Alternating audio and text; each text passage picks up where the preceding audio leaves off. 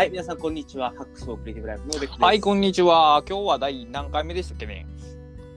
え今日はね、15回目おお、です、ね。15回も結構続いてますよね。はい、そうですね。しかも15回目、1ヶ月経っていない15 ハイペース。うん、こんなね、あのーハイペースで更新したこと、ブログでもないわ、みたいな、そんな感じですね。あの、そうそう、あの、倉田さん、あのー最近、倉田さん、どんなことやられてるんですか？最近は、まあ自分の本を、まあ電子書籍というかセルフパブリッシングの本を書いてるぐらいですね、大体は。あ、そうですね。なんか、新刊が最後に出たのが2月の。あそうですね。はい。はい。だったんで、まあ、もうじきかなと思ったんですけど、ちょっと、じゃあもうちょっと。もうちょっとかかりますね。はい。あ、そうそう。いや、えっと、そう、今日、今日、今日のテーマ言い忘れてたんで、今日のテーマは、えー、クラシタさんとフリートークということで、あれ？そ ういえば、さすがにわざとらしない、このノリ。ちょっと。無理があるから。でもまあ、いいっすよね。このこのまま続けましょう。はい。今日のゲストは、はい、よろしくお願いします。はい。別にあの、ささりげなくいきなりクラスさんですけど、ね、多分僕のこのリスナーさんって結構ですね、あの、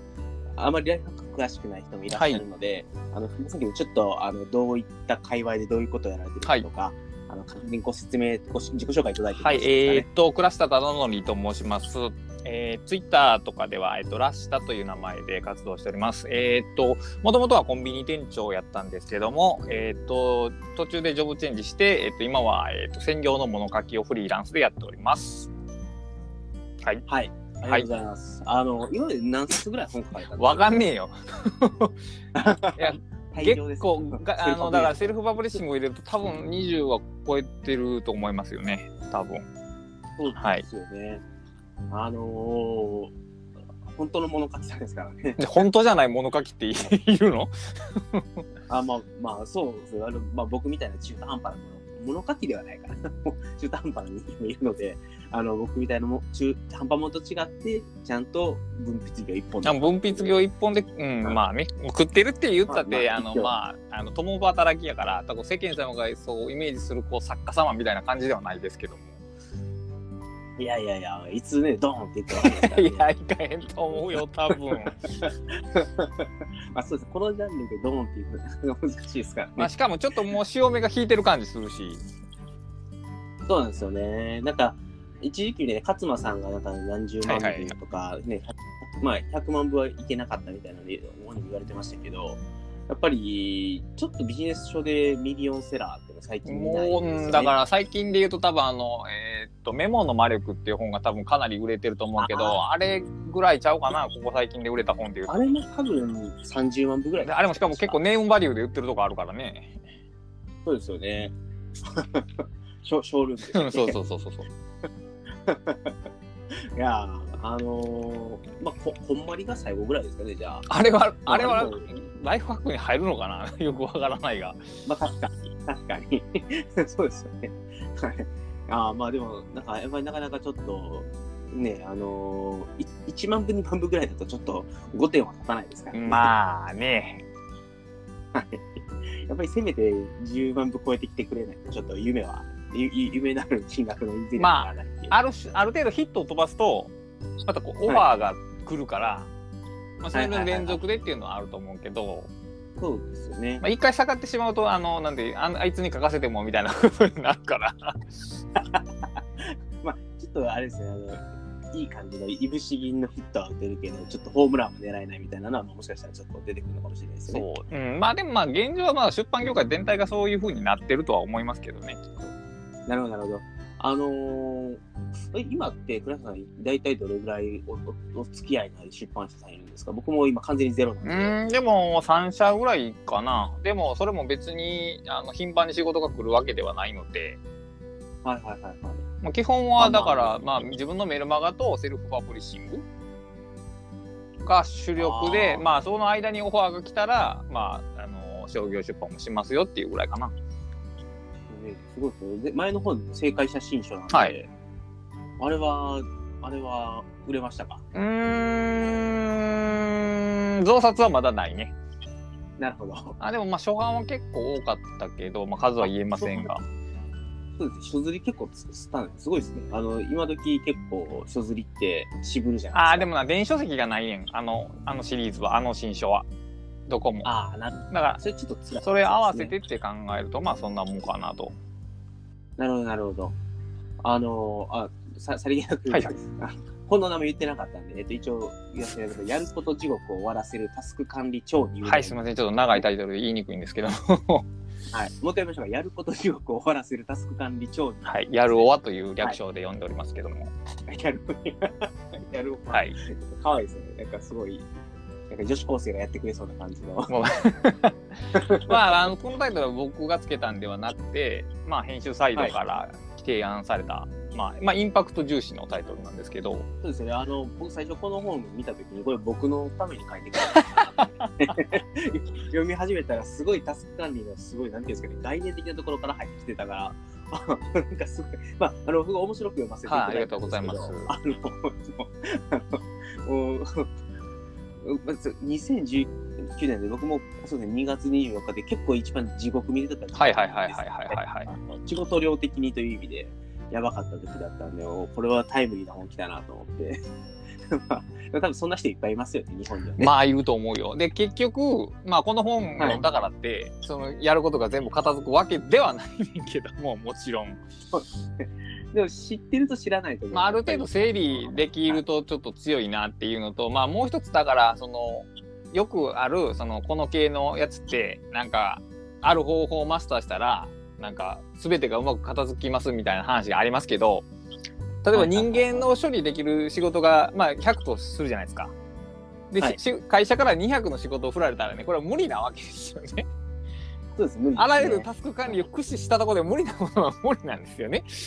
はい無理ですそういうのをちょっと書いておきたかったっていうのがあって、まあ、このこの本の最後ではそういうこともちょっとちらっと書いてるんやけども、はい。いや、まあ、あの、本当にね、やっぱりそうですよね。で、タスク管理で一番最初は、あの、混沌としたところから、こう、だんだんとこう、ちゃんと整理された状態になりつつも、うんうんうん。結局はやることを減らさん限りは、そうやね。いつまでもそう。そ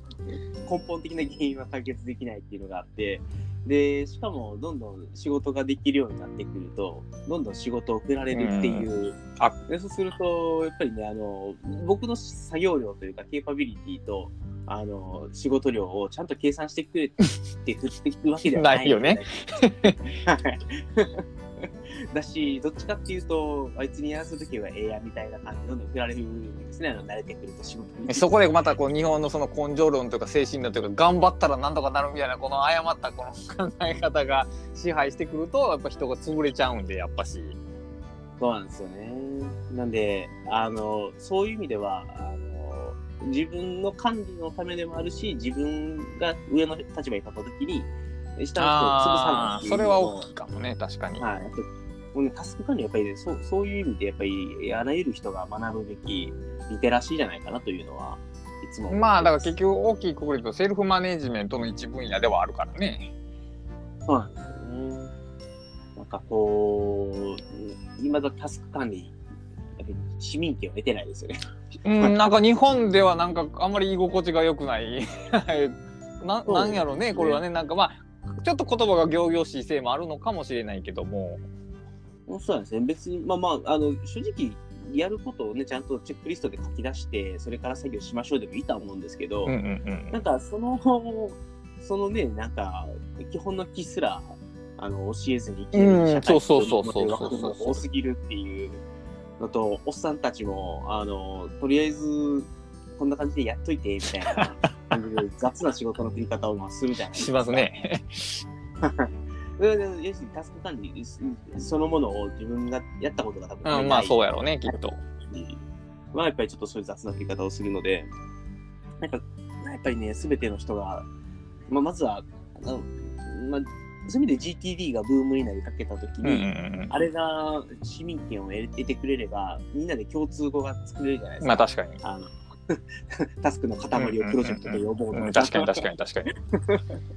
で、あのまずはあの全部書き出して整理しきってま、まずはネクストアクションリストを作ろうぜみたいなことが、みんな当たり前にそれができるようになったら、それだけでもなんか日本人の、ね、全体的な幸福感が向上するんじゃないかなっていうのを思いながらも、結局、そそこまでは至らずというかね、なんか。まあ、まあでもまあ一番売れた本ではあるけど、結局もう一段階ブレイクしようと思えば、結局あの、例えば、えー、マネジメントで言うとやっぱドラッカーが名前上がるじゃないですか。で、まあマネジメントのエッセンシャル版っていうのは多分すごい売れてるんやけど、やっぱもしドラっていう本があったじゃないですか。あれでもう一段やっぱリーチが広がったとこあるよね。確かに。だからそういう、なんかロケットで言うと2段階目がななかったんだよね、GTD は。漫画で読むのはなかったですからね、実まあ読読めるんかどうかもわからんけど、ちょっとそれは。そうですね。まあ、そうですけど、まあ、あの、でも GTD の本の良くなかったところは、やっぱりあのデビッド・アレンの文章が交渉すぎた。いや、まあ、あれあ、あの交渉さがあの、まあ、ビジネスパーソンに受けたっていうのはあんねんけどね、まあ、リーチは狭かったかなとは思うけど。よし、よしあしですね。うん、確かに。でしかも、1個目の、あの、1個目とか、一番最初の役が本当にダメで、うん、で、2冊目の田口源さんはいはいはい、はい。で、今、簡約版みたいな感じでもう一回、簡約版じゃないか、えっと、改改訂版みたいなのが出ましたけど、はいはい、あの、あの、一番最初の役はクソで、2冊目ぐらいがまあ一番良くて、良くてほど良かったんですけど、3冊目で超、なんですか、堅苦しいなってるね、なってる。あって、そっちじゃないと思って、進化の方向はもっとこう、もしドラ方向に行ってほしかった。いや、でもビジネス書の改訂版は必ず硬くなってるよね、基本的には。なぜか。マニアーナがあんなに硬くなる。そう、驚いたよね。もうもはやマニアーナの改訂版の方の名前思い出せないです。うん、そうそうそう。あ、やっぱあの気楽さが良かったよね、マニマニアーナはな。そう。あれは出来のいい本やと思う。あのだってもう表紙がいきなりあこの仕事明日でそうそうそうよくわかんないサボテンなんだかなんかよくわかんないキャラが。いやでもあれこそがやっぱり原理なんだよね。結局。できひんことはできひんっていう、その開き直りというんではないけど、その人間の現実からスタートせえへんと、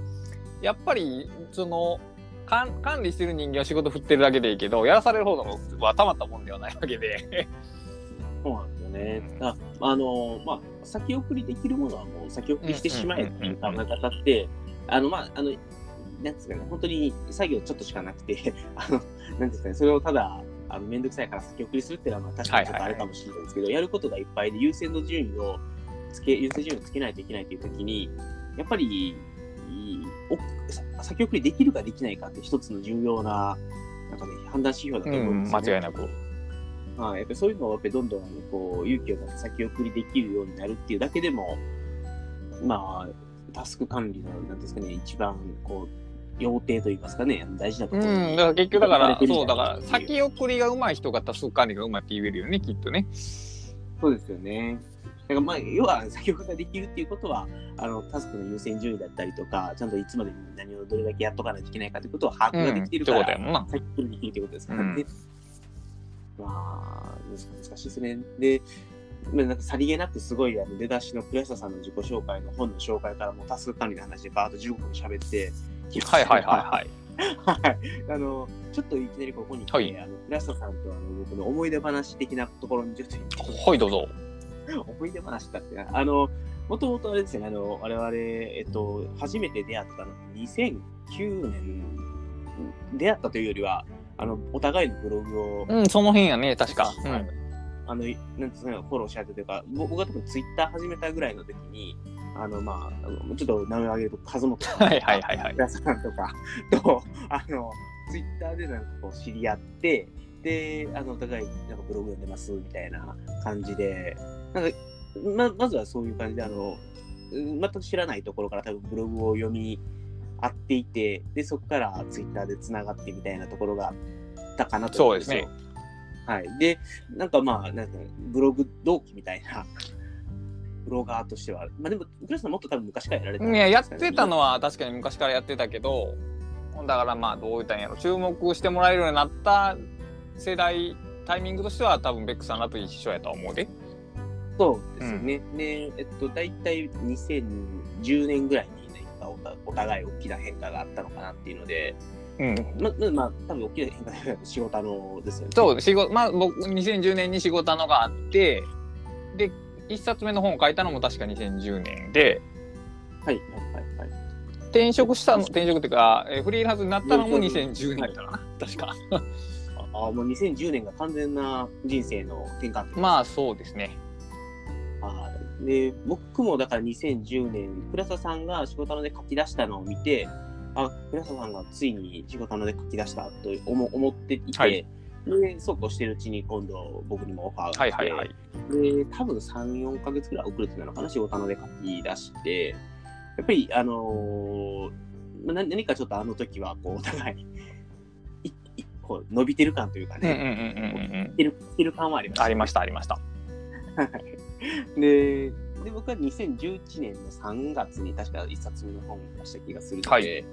えっと、一番辛かった2010年のあの夏から秋にかけてぐらいは、はいあのーもうひたすら原稿を書きまくったんですよ。でで、年末に向けて終わらせて年内に出すぞみたいな雰囲気やったんですけど、あのーまあ、結構、なんていうんですかね、あの、初稿が遅れたのもあるんですけど、はいはいはい。あの、いろんな本とかの兼ね合いがあって、はいあの出版の時期、まあ年明けかなと思ってたら、3月ぐらいにダーンとこう、先延ばしされてしあまって、あなるほど。あ本当は多分年内、2010年の年内に出すのが目標なんですけ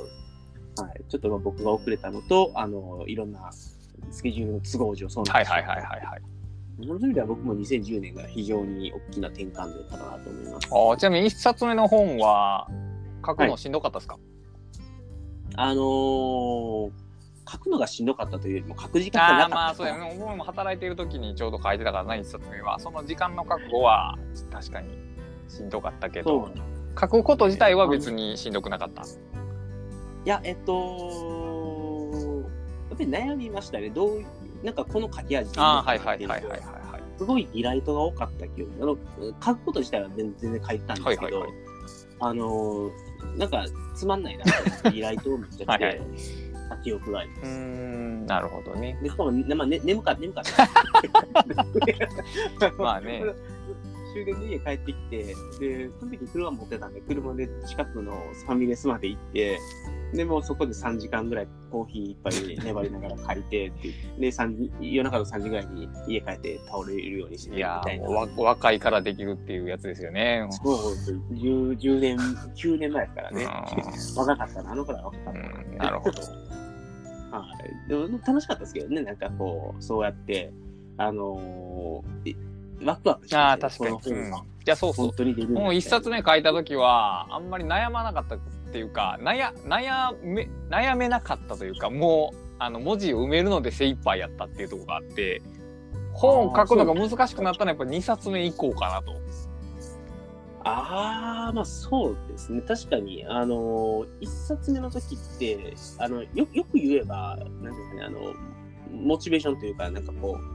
一冊目だっていうはいワクワク感みたいなのがあって、で、いあらゆることが初めうんてじゃないそうですね。あの、学校とか、書校とか。全然そんなの知らずにやっていて、で、段取りもわからなかったんで、あの、結構楽しみながら、んうんうんわかるわかる。で、もう、そうすると、もう、なんていうのあとは、向こう、よくわかんないけど、これぐらいの期待値からなんか全然わかんない。自分の持てるすべてをそうそうそうそんな感じそんな感じそんな感じ。なんで、それは楽しかったんですけど、確かに2冊目は、あの、悩み、悩みましたというよりは、なんか、1冊目じゃないから、もう、もっと自分でちゃんといろんなことを考えてやうんうんらないけないうんうんうんうん。構成とか企画とかをすごい、そこでつまずいてああやっぱりそうなるよ2冊目はねあのやっぱり1冊目出た後やとそうやっぱりその読んでくれた人の感想みたいなのがこうフィードバックとして頭の中に入ってくるからもっとこう書いたらいいんちゃうかなみたいなことをよりこうややこしく考えてしまうようなところやっぱあるよね。そうですよね。あの、アマゾンの出品をされますからね。まあねまあ仕方がないよね。で当時の、あの、今はなき、あの、メディアマート。はいはいはいはいはい。で、あれに、あの、まあ、僕もそうですし、プレスさんもそうでしたけど、あの、我々の界隈の人たちが多いはいツールだったんで、あの、そ、そこら辺のビジネス書と比べると、あこう、圧倒的なコメントがメディアマートにつくんですよね。ね確かに。あの、やっぱりね、一冊目の本の時に、いい意見はいはいはい。だっていうのが8割ぐらいいいこと書いてくれてるんですよ。あの、まあ、やっぱ僕の、なんですか、ブログを読んでくれてる人たちが書いてくれたりしてるんで、でもやっぱり2、3割はあの初めて読む人もいるし、やっぱりあの、レベル的なところだったりとか、こっちの想定していなかった、あのー期待値を抱いて手に取ってくれた人たちがいると、いや、ここはつまらなかったとか、あの、当たり前のことしか書いてないんだから、ネットで調べればいいや。まあまあね、みたいな。まあそういうのもあって、やっぱりそうすると2冊目に書くときに悩むんですよね。だから、あの、これあれを読んで、その基本的なところが分かってよかったっていう人とか、こんな基本的なこととかネットで調べればいいや。両方の意見のどっちに合わせて書くべきかみたいな、想定読者は最初に決めますけど、それでもやっぱり、あの、最初ペルソナはめちゃくちゃブレはいはい、なるほど。やっぱり、まあそこは通る道なんやろうね、みんな。はいいやーちなみに、まあ、もうこれさんは今、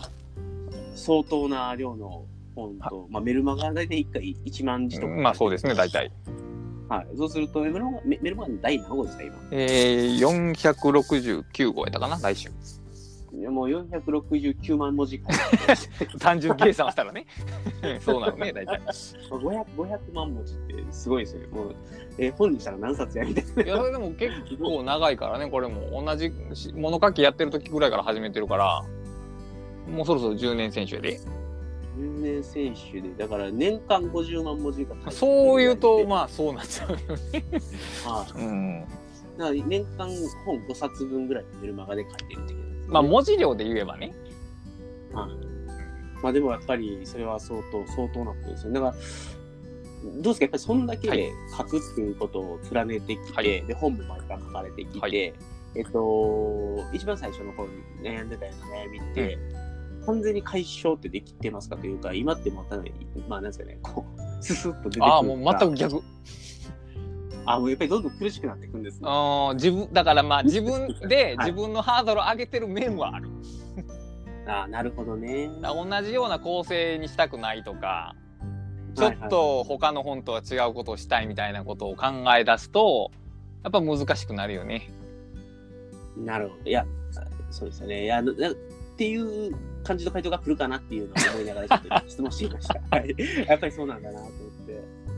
な、慣れるっていうことは多分ないんですね。で、でやっぱりどんどん自分のど、ど、なんですかね、やっぱり呼んでくれるであろう人たちの、こう、バリエーションが見えてくると、はい。やっぱり、う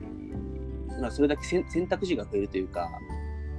選択肢が増えるって言い方がいいのかわかんないですけど、なんかその、そのもう、例えば一人か二人、ペルソナを決めて、その人たちのために書くぞみたいなのを、まあ、ずっとやり続けるっていう手もありますねもちろん。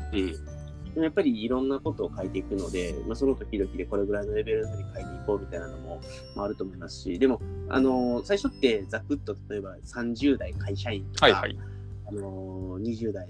の若者に向けてとかっていうのがあると思うんですけど、はいはいでもいろんな人とまあ会うじゃないですか、そういう、まあ、僕もイベントとかやったりとかしましたし、そうするとどんどん想定読者のイメージが具体化されていったりとか、はいあの実は思いもよらなかった人たちに読まれていたりとかっていうのが分かはいってしまうじゃないですか。はいはい。でそうするとどんどんあのペルソナの設定が複雑になって。そういう意味でなんかこう選選択肢が複雑化していくっていうのがあるのかなと。あー、対象読者に対してではないかな。それはむしろもっとすっきりすんねんけど、うんまあだから、はいえーっと、マジさんが難しいネタをやりたくなるような感じかな。どっちかっていうと。あなるほど凝っ。た本に従うというか。で あのお笑い芸人に近い感じです。まるちゃんそうですけど、あのちょっと凝った芸にどんどんいっちゃって、こうシュシュールさが。そうそうそうそう、そんな感じ、そんな感じ。だから、ある種こう、吉本新喜劇的やったら楽なわけやんか。そうですね。パターンがあっのて、そこにコンテンツ埋めた、らできましたっていう本の作り方をしてたら多分、俺が今抱えてるような難しさはないんやけど、毎回なんかちょっと違う方向に行くから、なんか、でも行き過ぎたらあかんなっていうのはあって、そう 難しいんだよね。ね。難しいんです、それが。まあ、ずっと本を読んでくれてたりとか、はい。メルマガ読んでくれてる人たち向けに本当に書いてしまうと、コンテキストが超ハイコンテキストうんだからそれはやっぱり本とししては成立せえへんと思うよ、そこは。うんなんでそこを、まあだ、初めての人が読んでもちゃんと成立するし、かといって今までの人が読んでも、まあ面白い。す難しいよね、それ。ごい、すごい辛い、辛い。いや、でも、まあ、い一つはっきり言えることは、例えば、うーん、まあ一つの例としてメルマガで例えば連載してたなんかがあるとしますよね。でそれをまあ本にまとめると電子書籍かなんかで。でその時に当然さっきも言ったようにコンテキストが違うから語り直すわけじゃないですか書き直すわけじゃないですか。そうですね。そうするとやっぱりメルマガで読んでる人でも書き直された本はメルマガで面白かったらそっちでも面白いと思うよ。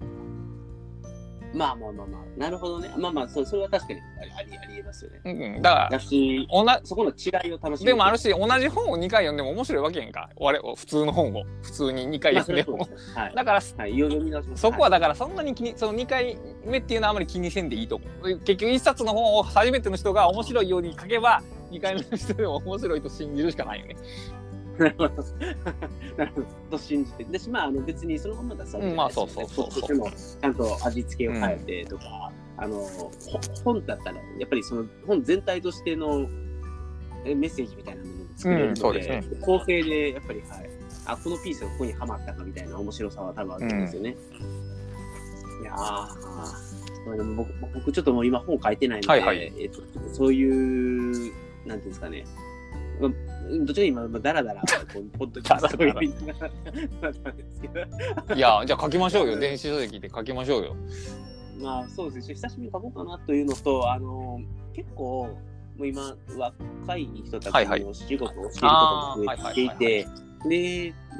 今ちょっと、あの、すごい、あの、まあ、今年の入新入社員の子たちに、なんかいろいろこう話すときに、あの、まあ、昔書いた本とかああはいはいはいはいはいはい。ここここ読んでみてみたいなのもやってるので、ただそこに書いてる内容が古いんですよ。あの、iPhone4 の横幅狭いんやな。そう。こんなアプリありましたっけなるほどね。いや、ないね、みたいな、もうないね、みたいな感じになるんで、まあ、そういう意味では、あの昔書いた本とか、やり方で更新されたルールとか、ちょっと時代的に合わなくなった部分を、最新化したものは書きたいなっていうのは、ちょっと常々思ってますね。うーん書きましょうよ。いやあのー先ほど紹介してもらった「やろうはもう、えっ、と2017年かな「ビズアーツ2」っていう本があってあの、はいタスク管理の用語集っていう本を出したんですよね。はいでそれを、えっ、とその編集者さんが発見して読んでくれはってこれを題材に新書書きませんかって言ってもらえて、ああ、なるほど。だから電子書籍で種をまくっていうのはわりかしありやと思うんですよ。なるほど。じゃあちょっと、ね、書で書きつつ、まあ、まあ、何人か知り合いの編集もいるんで、どんどんぶん投げてみましょうか。こんなん今書いてるうん、そうそうう。そう。だ実際だから、ちょっとコンテンツの一部でもあれば向こうも判断しやすいはずですし、はいはいはい。で、しかも、例えばこう、種まきをこのポッドキャストで、まず話して、それを元に文章にして、電子書籍にして、うまくいったら本みたいな、こういう段階でこう進んでいけばいいんじゃないかなと。なるほど。まあ確かにこのペースでポッドキャストやり続けるんだったら、はいはい。あのここでもう本の内中身考えながら喋っていく方が、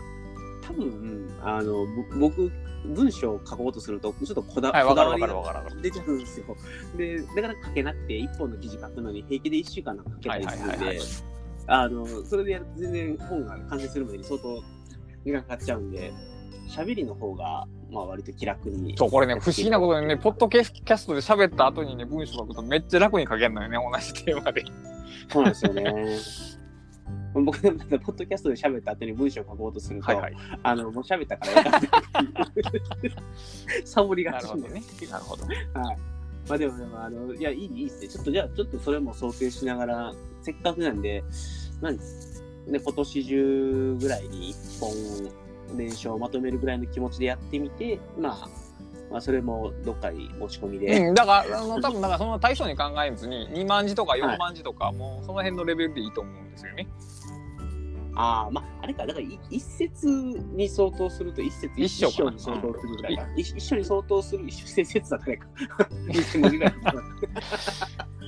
今一章、一章単位や、まあ、一章やったら150円か200円ぐらいで、一章プラス2章ぐらいで、まあ、400円前後の本作りを考えたらいいんじゃないかな。なるほど。でもちょっとそれでやってみて、で、あんまり抱え込んで対策をうんうんうんうん作るよりは、ポンポンコマどこはいいと思いますね。で、あとはそれをまた出して反応を見ながら、そうそうそう、そんな感じ、そんな感じ。この対策にしてそうそうそう、そういう野心の持ち方の方がいいと思う。そうですね。もう、でね、アウトプットがね、出ないとね、どんどんこう暗くなっちゃうんうで。ん、でやっぱりその大きいの出せば出そうと思うほどやっぱり出せなくなってくるから、はいうん、細かくいった方がいいよねジャブ重ねた方がいいと思う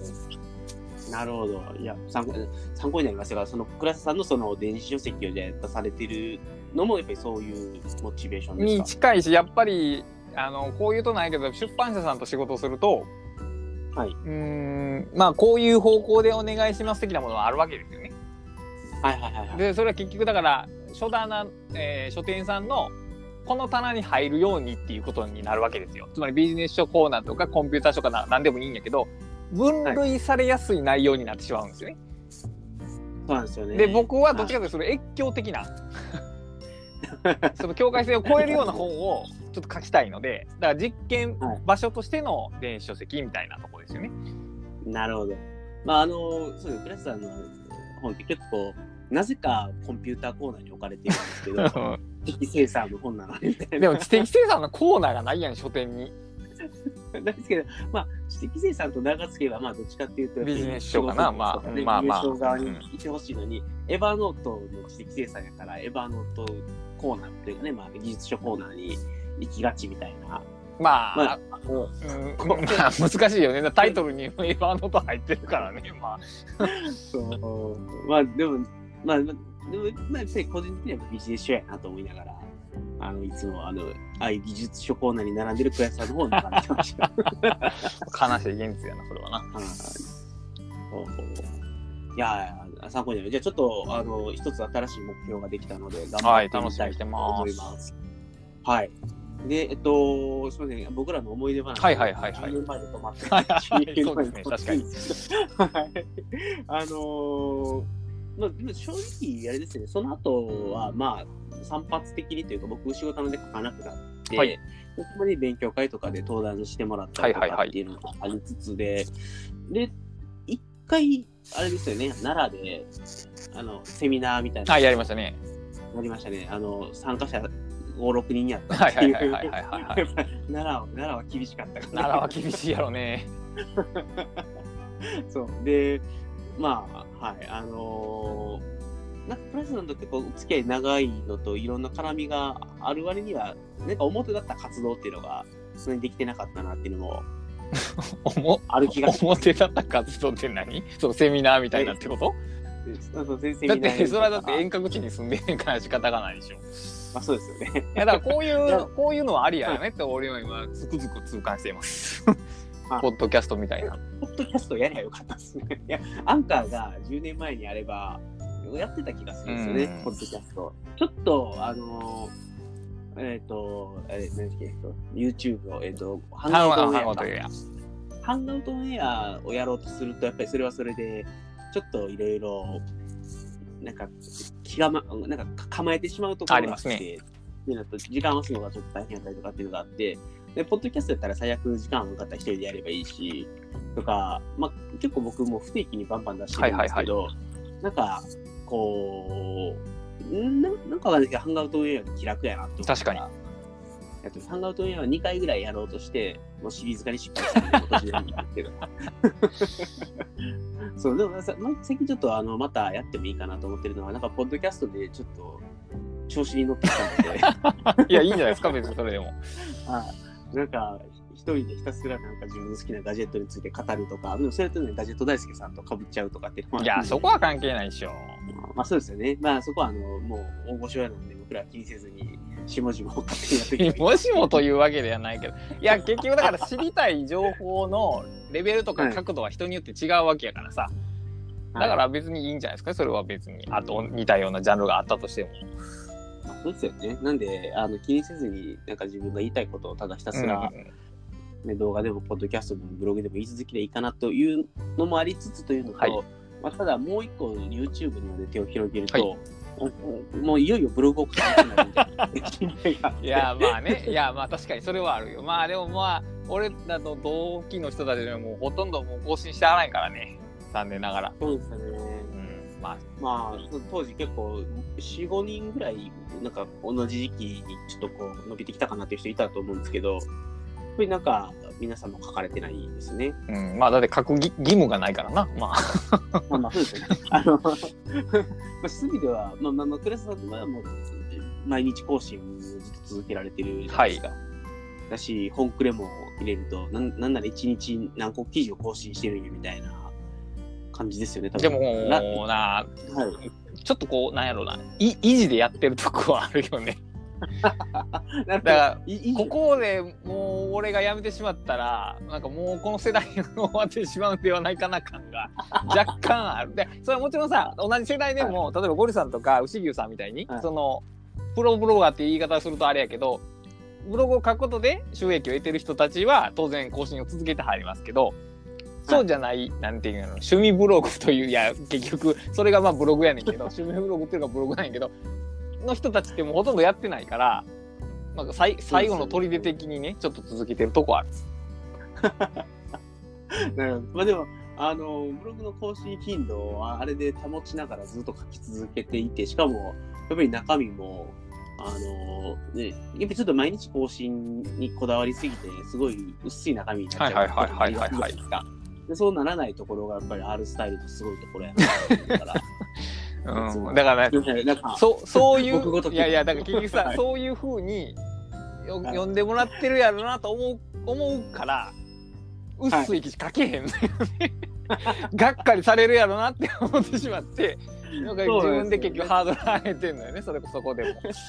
倉さんに今日のタピオカとか書かれたら、いや、そうじゃないんやなと思いそれならもういっそ書かんでよかったのに、みたいな。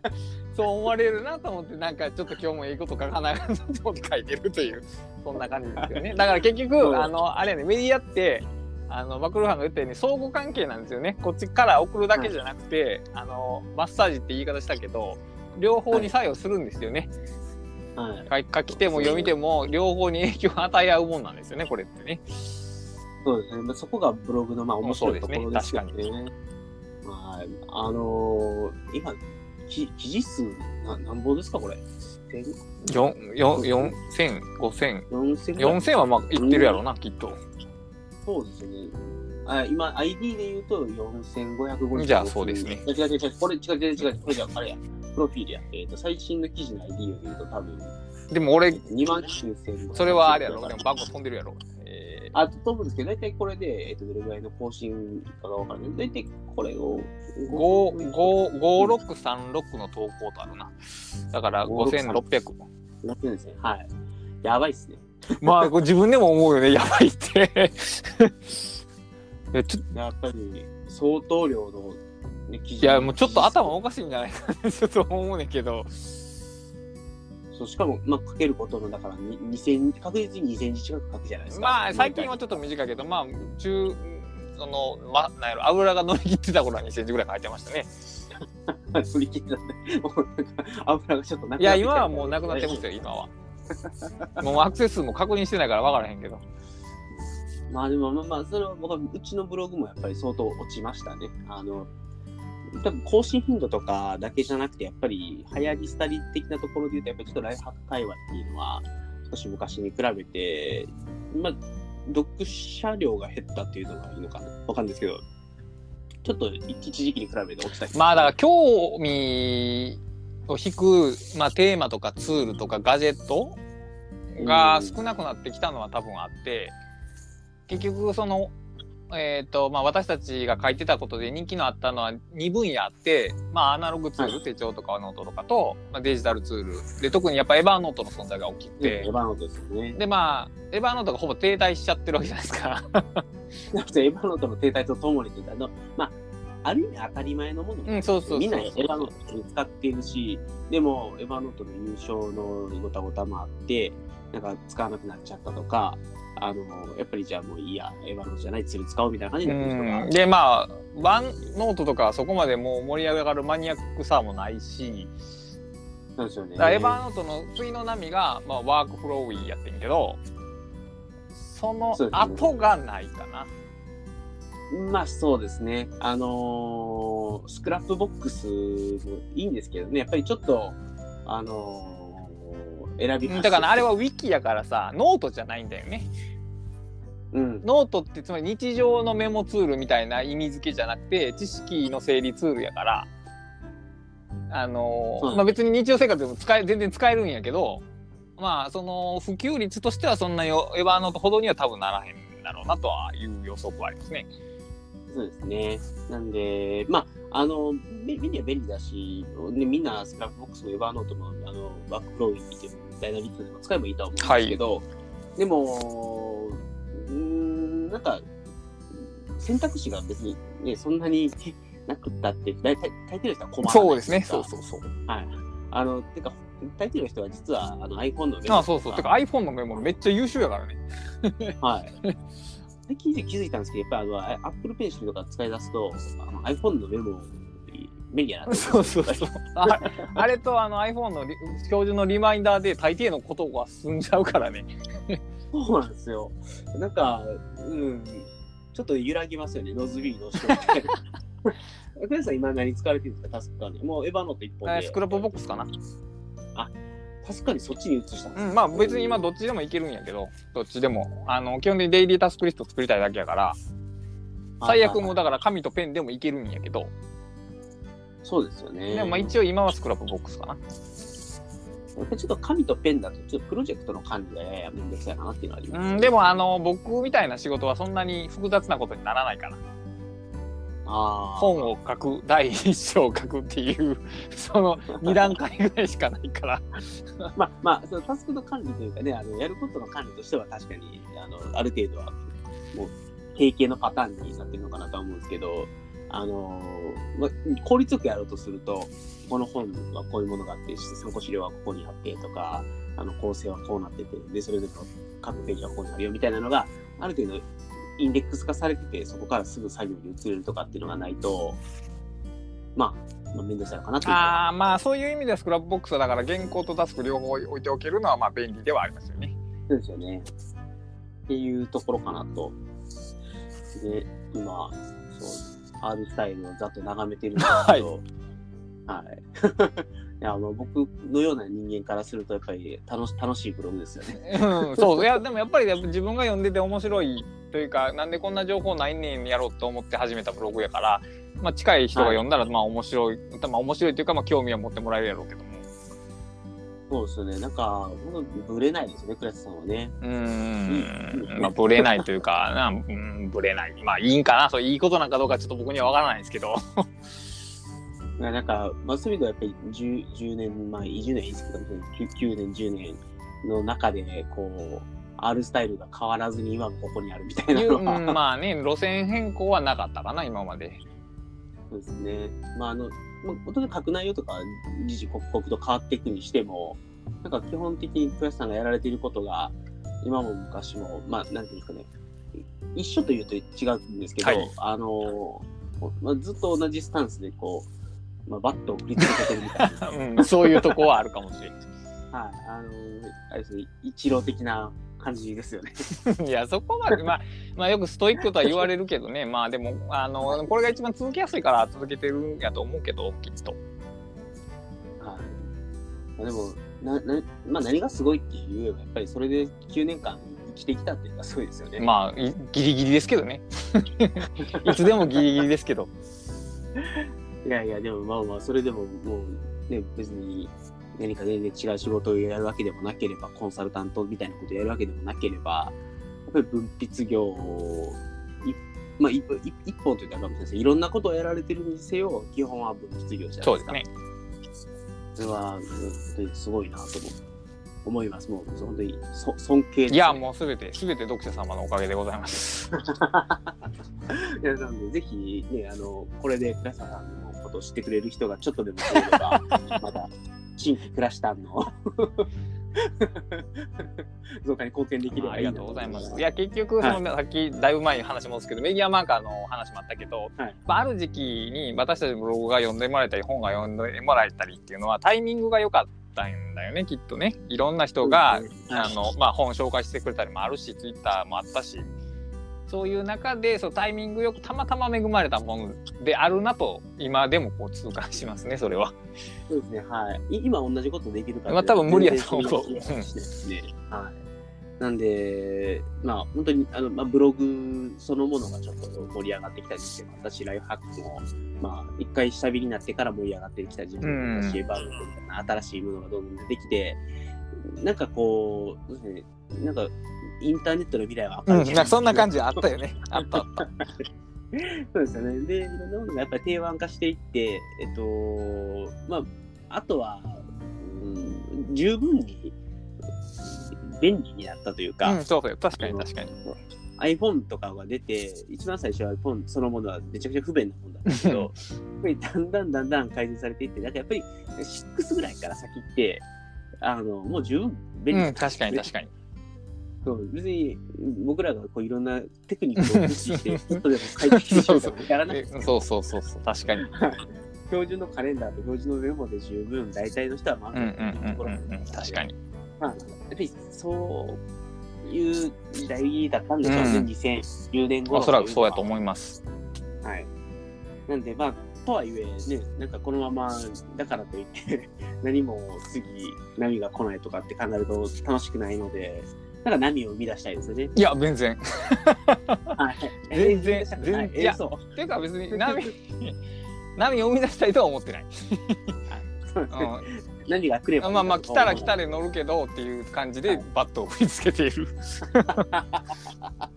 なるほど。いやいやいや、確かにね、まあ、まあ、僕も波を生み出したいって自分で言っときながら、なんかそこまでエネルギーかけてやるか、やる時間がそうそう。ちょっとその辺はもうちょっとあの年齢を感じるけど、でクラスは今4 39かな、今年あ、まださあ今年39か。うんあれ、えーっと、僕の2つですかな？なんで、僕が今年37で、39で、ゴリゴさんがじゃあ40か。ん？いや、あれ？同い年やあ、ちゃうかったかな？どうやったかな？どっちやったかな？あ、違う違う、あ、もうゴリまでか、80。うん、多分そうやったと思うで。ゴうんゴリウシギュだかと、らみんな39やと思う。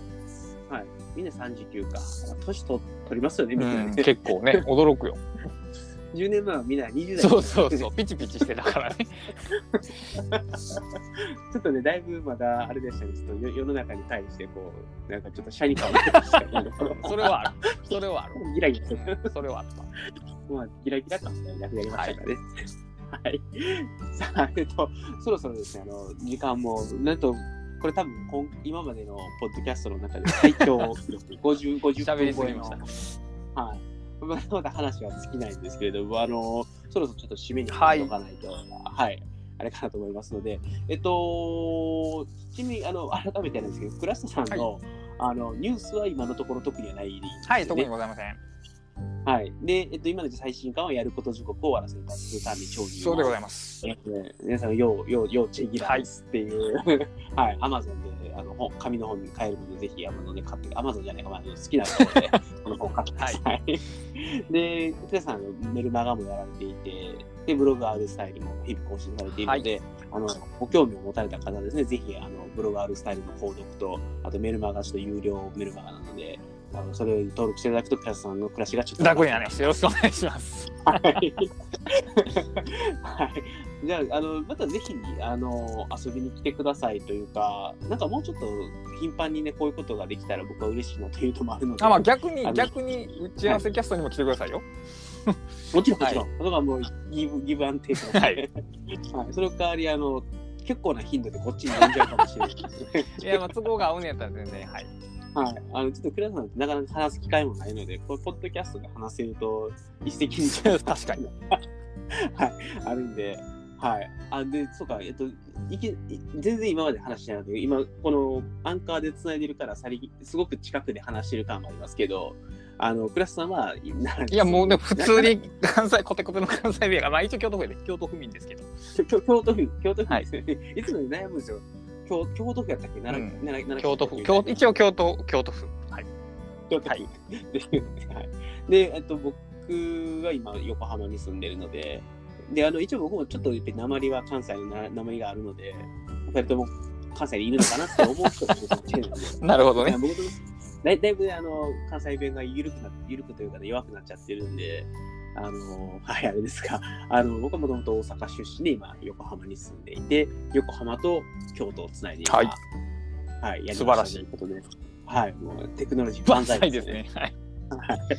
じゃあまたぜひですね、あの、はい、京 京都と横浜のコラボレーションでやらせてください。はい、えっと、じゃあちょっと最後、このポッドキャストの締めで、あの、このポッドキャストではですね、皆様からのご意見、ご感想、それからリクエストで、あとお悩み相談もお待ちしておりますのでっていうことを今言い出してからですね、一、個だけ気がついちゃったんですけど、あの実は、あの、コメントで一個まだ紹介しないコメントがあって、はいはい。これ、プラサさんにぶつけたかったっていうのを今今思い出してしまったんで、締めにかかったんですけど、一回お便りお願いします。はい。すいません、あの、すぐ3分ぐらいで終わると思うので、はいはい。えっと、はい。えっと、井戸さんからのコメントで、えっと、井戸さん、あの、タスク管理の超マニアックな井戸さんからのコメントで、あの、もともと、あの、やりがい搾取っていう言葉に対して井戸さんからどう思いますかみたいなのを聞かれて、はいで、ご回答しましたと。えーと、ちょっとごめんなさい。ななぜか、なぜかやりがい搾取の最新コメントが出てこない。おどういうことだ？消された。消された。ツイッターの、ツイッターのコメントが消えた。あれ？どういうことだ？あでもあどういうこと。この前エラー出てたからそれの影響ちゃう？うわー。で、えっと、まあ、じゃあじゃあせっかくなんで、やりがい搾取の部分でちょっと聞こうかなと思うんですけど、あのー今、やりがい搾取って結構、まあ、ババズワードじゃないですけど、よく言われるじゃないですか。はい。で、それについてどう思いますかって言われたんで、僕が回答したのが、あのーまあ、もともとそういうふうに、あのやりがいを売りにして、あの、給料払わないっていうのは当然言語道断だとしても、はい。あの、やっぱりそういうところにい居続けてしまうということ自体は、はやっぱり、その作品されてる側もやっぱりちょっと選択をね、ちゃんとした方がいいのかなっていうのがあるので、あのーまあ、能力が本当にあって、ちゃんと見合った報酬をもらえるという自信があるんだったら、やっぱりそういう行動を起こすべき、まあ、転職するとか、はい。あのまあ、い移動するとかっていうのをやるべきだよねみたいなのを、まあ、コメントをしたら、はまあ、あの、はい、あの、なんていうの、も求求めをさらば与えられんみたいな、はい。なんか、すごい井戸さんからの、あの、精子、ガンチカール、いつもありがとうございましたみたいなのを言われて、はい。あいや、そんな、そんなに大したことではないと思いながらと思うんですけど、なんか、クラスさんの方でも、こうやりがい搾取とかっていうのが、はい。まあ、あったとして、そういう人たちに対して、なんかこう、アドバイスというかね、なんか、思うところがあれば教えていただければと思って。あーえっと そ当人がはい。俺は今やりがい搾取されてると思ってんのやったら即刻やめるべきやと思うけど。いやそれはいそれはだから問題じゃないわけよね。結局一番問題はやりがい搾取されてることに気づいてないっていう状況が一番問題なわけやから。ま洗脳に近い気づいてんのやったらそれはだからやめるなりそのやめるまでちょっと時間を置いてやめる準備してやめるとかできるわけじゃないですかね。気づいてない時が一番一番怖いわけやから。でそれかける言葉がないよねと俺は常々思うわけですよね。例えば、はい。えー自己啓発セミナーに目をキラキラしながら言ってる人に対してかける言葉がないわけですよね。僕たちは、そうですね。うん、だからまあ自分できることは自分が自分らしい生き方をするっていうことだけだよなと思いますけどね、なんで、まあ、気づいたなら行動っていうことしかないかなと思います。気づいてない人にはもう何も言えない言っても意味がないし逆にこうよりその反発からより深みにはまってしまうことがあるんでそれ、うん、そうですよね。だから言わない方がいい。なるほど。まあ、気づかれるまで待つか、まあ、もうその人にとってそれが幸せなんだったら、っていう風しか割り切るしかないよねと思う。身内だったらね、ちょっと、それは良くないよとかって言うかもしれないけど、やっぱりちょっと、そこまでね、その人の人生に責任が持ってないんだとしたら、中途半端に口口出すべきではないよね。そうですよね。まあ、はい、だと思います。あの、なんかほぼ、ほぼ、僕それ以上のことは多分もう言えへんやろうな、きっと。まあ、そう まあ、それしかないよねっていうことですよね。はい。わかりました。じゃあ、すみません、あの、ちょっと最後に引き戻しちゃったんですけど、お便りコーナーこれで終了はで、えっと、じゃあ最後、締めで、あの、こういった感じのですね、コメントを、あの、ハックスアンダーバーレイディオの、えっ、と、ツイッターのハッシュタグをつけて投稿してもらえると、確実に補足をするんですが、何かトラブってるようで、最新のコメントが消えてます、みたいな。もう困るな はい。で、えっと、はい、あと、えっと、ツイッターだったりとか、メールだったりとかでも、はい、ご意見送っていただければですね、えっと、この番組取り上げていきたいと思いますので、よろしくお願いいたします。はい、じゃあ、それでは、あの、最後、あの、さよならみたいな感じで終わりたいと思います。はい。よろしくお願いします。はい、いい感じに、あの、さよならをはい、了解しました。はい。それでは皆様、最後までお聞きいただきましてありがとうございました。それでは皆さん、さよならありがとうございました。ありがとうございます。